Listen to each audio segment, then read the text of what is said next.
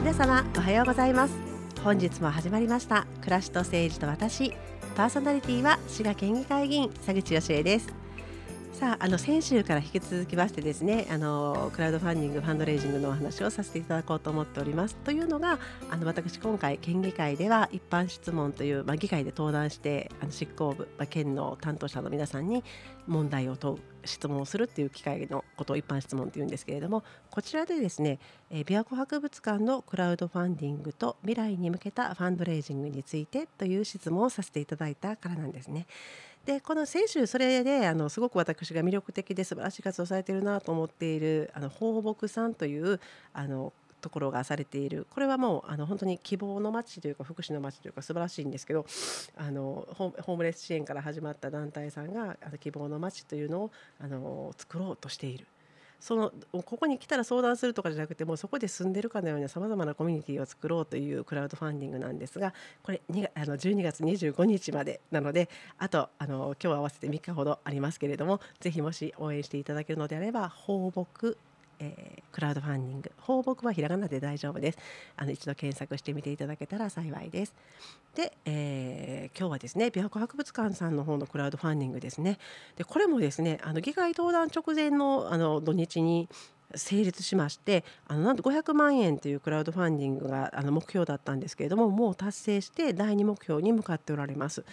でこのファンドレイジングっていうものがあのあクラウドファンディングっていうものがすごく有名になってしまっであのファンドレイジングっていうとよくクラウドファンディングのことですよねって言われるんですけれども今日はちょっとそれが違うんですよというお話とそのファンドレイジングっていうのもあのこういいことばっかりクラウドファンディングですけどもあのいいことばっかりではないっていうこととあともう一つはその博物館せっかく今回博物館で取り組んでいただきましたので博物館が今置かれていらっしゃる状況とこのファンドレイジングについて少し考えていけたらなと思っております。まずあの議会でも紹介させていただいたんですがあのファンドレイジングって何ぞやっていう話なんですけどこれファンドレイジング、まあ、あの直訳すると資金調達とかですねあのもっとあの募金活動みたいな役もあるんですけどもあの、まあ、資金調達というのが直接の定義です。あの最も狭い定義でいくとあの NPO などの非営利活動法人さんが寄付金を集めるものというのが一番狭い定義なんですが、えー、最近この定義で使われること少なくなりましたね。あの逆に最も広い定義でいくと民間企業なんかも含めた、えー、幅広い主体が株式とか社債の発行融資を受けたり、えー、事業収入などこう財源獲得を行うものまで広く含むんだよっていう定義もありますけれどももあんまり使わないですね。あの広い概念なんですけれども一般的にファンドレイジングって言った時には非営利活動法人などさまざまな主体が主体は最近本当にあのいろんなところが任意団体さんもあのいろんなところがされるようになってきました。いろんな主体が寄付金会費助成金補助金なんかの支援的資金あの応援する支援ですね支援的資金を集めることというのがファンドレイジングと言われています。先週も終わりにちょろっとこう、えー、紹介させていただいてたんですけれどもファンドレイジングっていうものを行うっていう意味は単に活動資金をくださいって調達することではないんですね。あの資金をこう募るあの応援してくださいってお願いする過程でこう応援していただいた後に例えば会費とかだと分かりやすいと思うんですけどもどういうサービスを提供していくのかみたいなこととかあとまあ、えー、寄付をいただいた後こういう事業をこの寄付金を使って行いましたっていう報告を行うとかあとあの支援いただいた皆さんで何か集まって一緒の活動をしていくというようなさまざまなコミュニケーションの仕方がありますがそういった広いコミュニケーションを通じてこうより多くの人たちにこう自分たちが考える社会の課題さっきの放牧さんだったらあのこう貧困とかの、まあ、まあ支援をされていたところからのスタートでさまざまな方を応援したいということなのであの孤立孤独を防ぎたいんです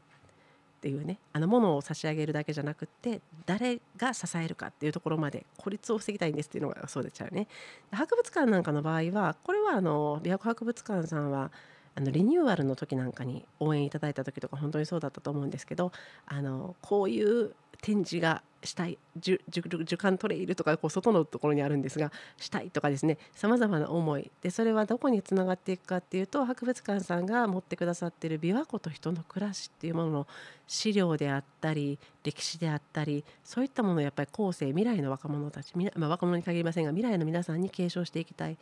こういう大切なものを守っていきたいというところも終わりだと思います。そういうところにつがっていく。でこのか、え、こういった、え、自分たちが守りたいものとか課題とかを示して自分たちの活動の目的とかあの目指している未来像とか生み出している価値というものを伝えてこうで理解と共感をいただいたらその課題解決への参加者を増やす。これもファンドレイジングって言われる場合にはあの確かにあの募金活動って訳されるぐらいだからお金をいただくっていうイメージ強いんですけれどもそうとは限らずに今回はこういう応援の仕方するねとかって例えば今だったらインフルエンサー的にですねあのそこのこんなに素晴らしい博物館なんだよみたいなことをこうバーッと告知していただくとかいうことも一つの参加のあり方ですよね。であのすごいニッチな研究に友達を連れてきてくれはるとかいうのもありですよね。さまざまな参加者をこう増やして社会をより良くしていくことということがあのファンドレイジングを行う意義だと思っております。でクラウドファンディングっていうのはそれを実現する手法の一つでして、まあ、インターネット上で公開されたこんなことやりたいんだよっていうプロジェクトに共感した多くの人たちから資金を調達する仕組みとなっております。で最近はあのプラットフォームといいまして、あの、とてもクラウドファンディングをしやすくなっているサイトができています。あのまず題名でこういうことやりたいからクラウドファンディングしてるんですっていうこう魅力的な題名があってですねでその題名のところに、えー、そのかその課題とかこういうことをやりたいんですっていうことがそこに書かれてある下に綺麗な写真と一緒に載ってるんですね。でその、まあ、まあ、琵琶湖博物館の場合だったらあの水族展示復活へトンネル水槽再生にご支援をということで下にあの子どもたちがトンネル水槽を覗き上げているような綺麗な写真が載っているんですけれどもそういうものが載ってあってであのいろんな応援してる方のコメントであったりとか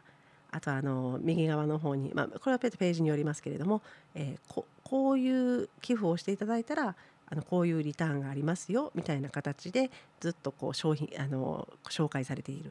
でそれを思い思いの応援の仕方で応援していただきやすいようになっているプラットフォームというのがあります。で今回博物館に強い、えー博物館とか美術館の応援がよく達成されてるなっていうプラットフォームを使っていただいたみたいなんですけれどもそういったところにはそういうファンもたくさんいらっしゃるので、えー、初めて琵琶湖博物館を知ったよっていうような方も、えー、ここのあこんな素晴らしい博物館が滋賀県にあるのかということで新しいファンの獲得なんかにもつながっていくってこういうのがクラウドファンディングのプラットフォームなんですね。でこのまあでもクラウドファンディングっていうのもですねあの必ずしもハッピーっていうことかというとそうでもなくって例えばクラウドファンディングっていうのをあの行った時にあのやっぱりこうお金ちょうだいばっかり言われてる感じになってくると辛いじゃないですか。なのであの大体ファンドレイジングの世界でいうと1回寄付をいただいたら次の寄付をお願いするまでに7回ぐらい「ありがとう」を言おうみたいな7回じゃなくても8回でも10回でもいいんですけれどあのそういうのが定まっております。というのはその、まあ、ありがとうもですね言葉だけでありがとうっていうんじゃなくって先ほど申し上げていたこんな素敵な展示できました皆様ありがとうっていうふうに展示で実現してくださる場合もあれば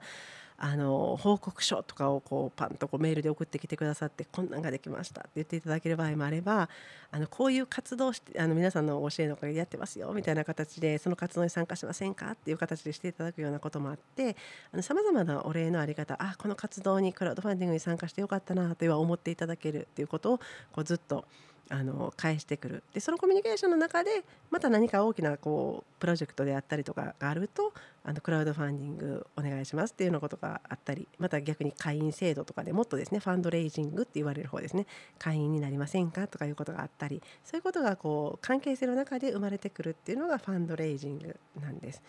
ただあのクラウドファンディングもですね今博物館の方でさせていただいてるんですけれども博物館っていうのは博物館法で本来無料みたいな あの決まりがありましてでその本来は無料だけれどもあの維持のためにやむを得ない場合には料金とってもいいよということで入館料なんかもいただいているというところを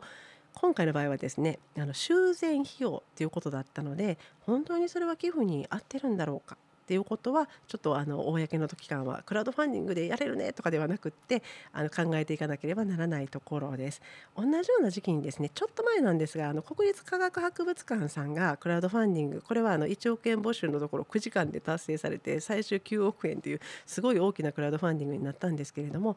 でもやっぱりですねクラウドファンディングをしたっていう時にあのすごい事務的なあのあまずはその先ほどの博物館法の理念で本当は公が負担するべきものをクラウドファンディングにしているっていうのはあの今度今後大丈夫みたいな話になるわけですね。国立科学博物館さんとかになるとあの資料をちゃんと守るためにものすごく冷暖房とか湿度の管理がいりますので電気代だけで今電気代上がってるから3億8,000万円だったかな。9億集まったって言っても決して予断を許さないですよね。でそういった維持費は今後は大丈夫なのかとかあとまあクラウドファンディングっていうのはやっぱりすごいこう返礼あの返礼じゃないわあのリターンですねリターンするのにもすごく手間も暇もかかりますしで例えばこう保存に影響ないのかなっていうことでものすごく多分気を使っていただくことになりますし博物館であのクラウドファンディングを行うというのはすごく手間暇かかって保存と維持継承というのがすごく一番第一使命みたいなものですから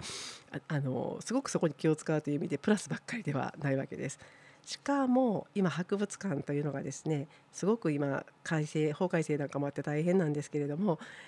まあ、あの今までは社会教育施設だったって言われていたものが文化芸術基本法の精神に基づきっていうのがあるのでこう文化文化振興とかですねあとまあ最近だと地域の活力向上とかですねあの居場所とかですねさまざまな役割が博物館に期待されてきています。これはあの法改正とかを追っていくと分かるんですけれども。でさらにやっぱりあのデジタルアーカイブこれ DX っていうデジタルトランスフォーメーションデジタル化進めようということで博物館の資料をデジタルでアーカイブ、まあ、デジデジタルの資料に変換していこうという仕事ができてしまったのでこれは本当におっしゃってることは素晴らしいんですがなかなかその学芸員さんの方の法改正っていうのが進みきってなくてですね要はあの仕事はどんどん増えていく役割もどんどん増えていく。けれども学芸員さんのあの例えばこう役割を分けたいなと思ってももう下手すると博物館さんによったら学芸員さんが1人だけでもう全部やってらっしゃるみたいなところもありましてですね。でその上資金調達もするのかっていうとさすがにそれは無茶ぶりだろうということであのやっぱり維持継承については公は責任を持つとともにでもあの博物館や博物館のファンの方と一緒に楽しんでいただけるファンドレイジングを組み立てていくとともにそれだったらやっぱり学芸員さんや研究者さんたちがこう納得のいくみんなが幸せを感じられるようなファンドレイジングになってほしいなというようなことを質問で述べておりました。